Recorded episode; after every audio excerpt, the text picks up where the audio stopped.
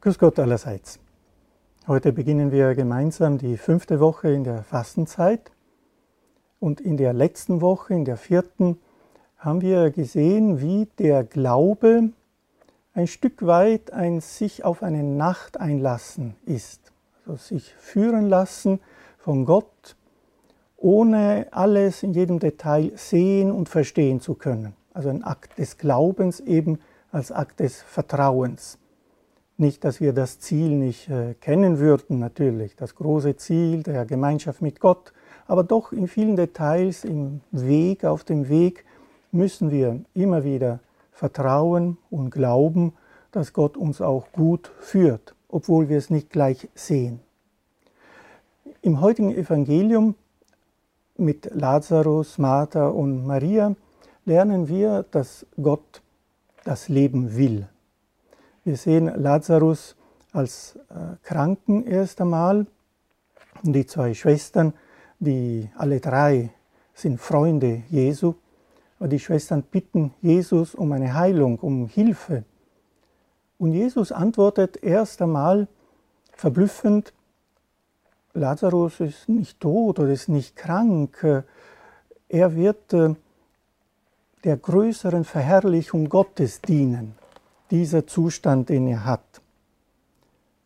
Lazarus wird so in ein ganz anderes Blick gestellt. Es ist nicht der Sterbende an einer rein biologischen Krankheit, sondern spirituell gedeutet, und das tut auch der Johannes von Kreuz, ist derjenige, der in einer Liebeskrankheit ja, äh, nicht dem Tod geweiht ist, sondern schließlich dem Leben geweiht ist. Tatsächlich kommt dann Jesus auch zu ihm und äh, erweckt ihn zu neuem Leben.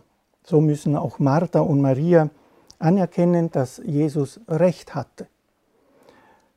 Diese Krankheit wird nicht zum Tod führen, hat er gesagt, sondern dient der Verherrlichung Gottes. Durch sie soll der Sohn Gottes verherrlicht werden.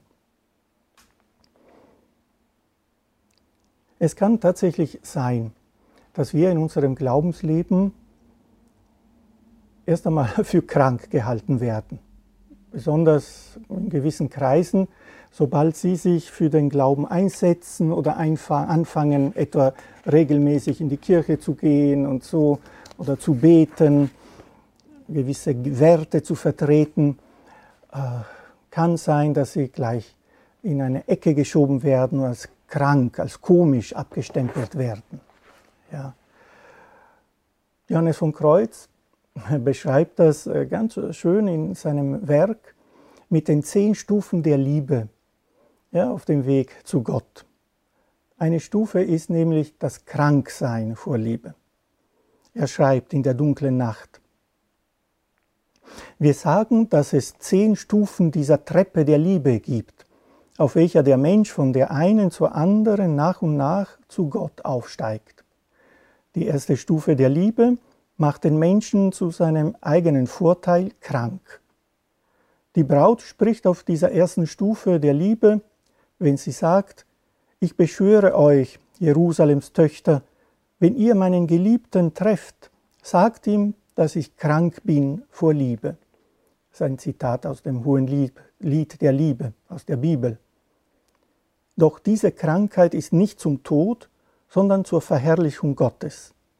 Denn in dieser Krankheit wird der Mensch um Gottes willen für die Sünde und für alles, was nicht Gott ist, geschwächt. Denn so wie ein Kranker den Appetit und Geschmack an allen Speisen verliert und seine Farbe verändert, so verliert nämlich auch der Mensch auf dieser ersten Stufe der Liebe den Geschmack und den Appetit an allen Dingen und verändert als Liebender seine Farbe und die Gewohnheiten seines vergangenen Lebens. Sie sehen diesen Vergleich, diese Parallele zwischen körperlicher Krankheit und äh, geistlicher Sehnsucht nach Gott, die sich aber wie eine Krankheit äh, zeigt. Im geistlichen Gesang schreibt Johannes weiter, dass die Krankheit der Liebe nur durch die Gegenwart und das Angesicht des Geliebten geheilt werden kann, liegt an der Verschiedenheit dieser Krankheit von anderen und der damit gegebenen Verschiedenheit des Heilsmittels. Die Gesundheit der Seele ist die Liebe zu Gott. Solange diese Liebe nicht vollständig ist, mangelt ihr die vollständige Gesundheit und darum ist sie krank.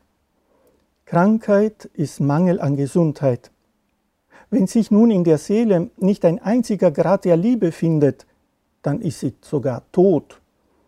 Hat sie jedoch nur einen, auch nur den geringsten Grad von Gottes Liebe, so lebt sie bereits, freilich ein hinfälliges, kränkliches Leben bei so schwacher Liebe. Allein mit der Zunahme der Liebe bessert sich ihre Gesundheit und sie wird vollkommen bei vollkommener Liebe. Es ist auch das, was wir durchmachen, wenn wir merken, dass unsere Liebe zu Gott langsam wächst und gleichzeitig, und das kann uns beruhigen, beunruhigen, der Anreiz der Dinge, des Äußeren, äh, weniger wird. Erst einmal zumindest. Alle anderen Realitäten verlieren ihren Reiz und man fühlt sich fast krank nach Sehnsucht, ja, nach Gott. Unser Weg besteht darin, sich da nicht beunruhigen zu lassen, das nicht als negative Krankheit abzustempeln, mit mir ist was nicht in Ordnung, sondern die Heilung, das göttliche Leben noch mehr zu erhoffen.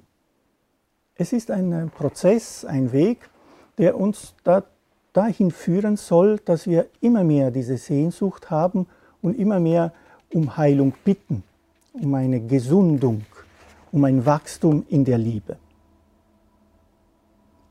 Dass dieser Weg auch gewisse ja, Dunkelheiten zu Tage treten lässt, soll uns auch nicht wundern. Das Wachstum der Liebe zeigt in uns auch gewisse Ecken und Kanten, gewisse Orte in unserer Seele, die noch nicht in Ordnung sind. Ein schönes Beispiel und Vergleich macht auch darüber der heilige Johannes von Kreuz, indem er diese Annäherung an Gott mit der Annäherung einer Flamme an ein Holzscheit, ein frisches Holzscheit. Bevor das Holz ganz in Flamme verwandelt wird. Das wissen all jene unter uns, die vielleicht mehr im Land leben oder zumindest im Garten Erfahrung haben. Bevor das Holz wirklich vollkommen brennt und äh, selbst fast zur Flamme geworden ist, muss einiges herausgeschwitzt werden. Die Feuchtigkeit erst einmal, das, was auch nicht so schön ist anzusehen, wenn Sie auf einer Seite anzünden, kommt auf der anderen Seite des Holzscheits erst einmal das ganze äh, äh, dunklere und äh, feuchte heraus.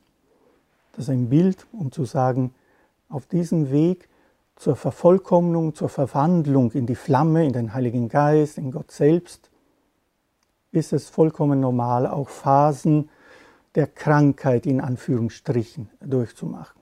Also Phasen, wo auch das Negative ausgeschwitzt gehört. Vielleicht ist die Fastenzeit auch wieder eine Zeit, wo wir uns auch die Möglichkeit geben können, in Ruhe äh, solche Phasen durchzumachen, wo einiges aus uns, falsche Gewohnheiten, Anhänglichkeiten, herausgeschwitzt werden dürfen. Die Heilung dafür ist die Liebe Gottes und die Ausrichtung danach.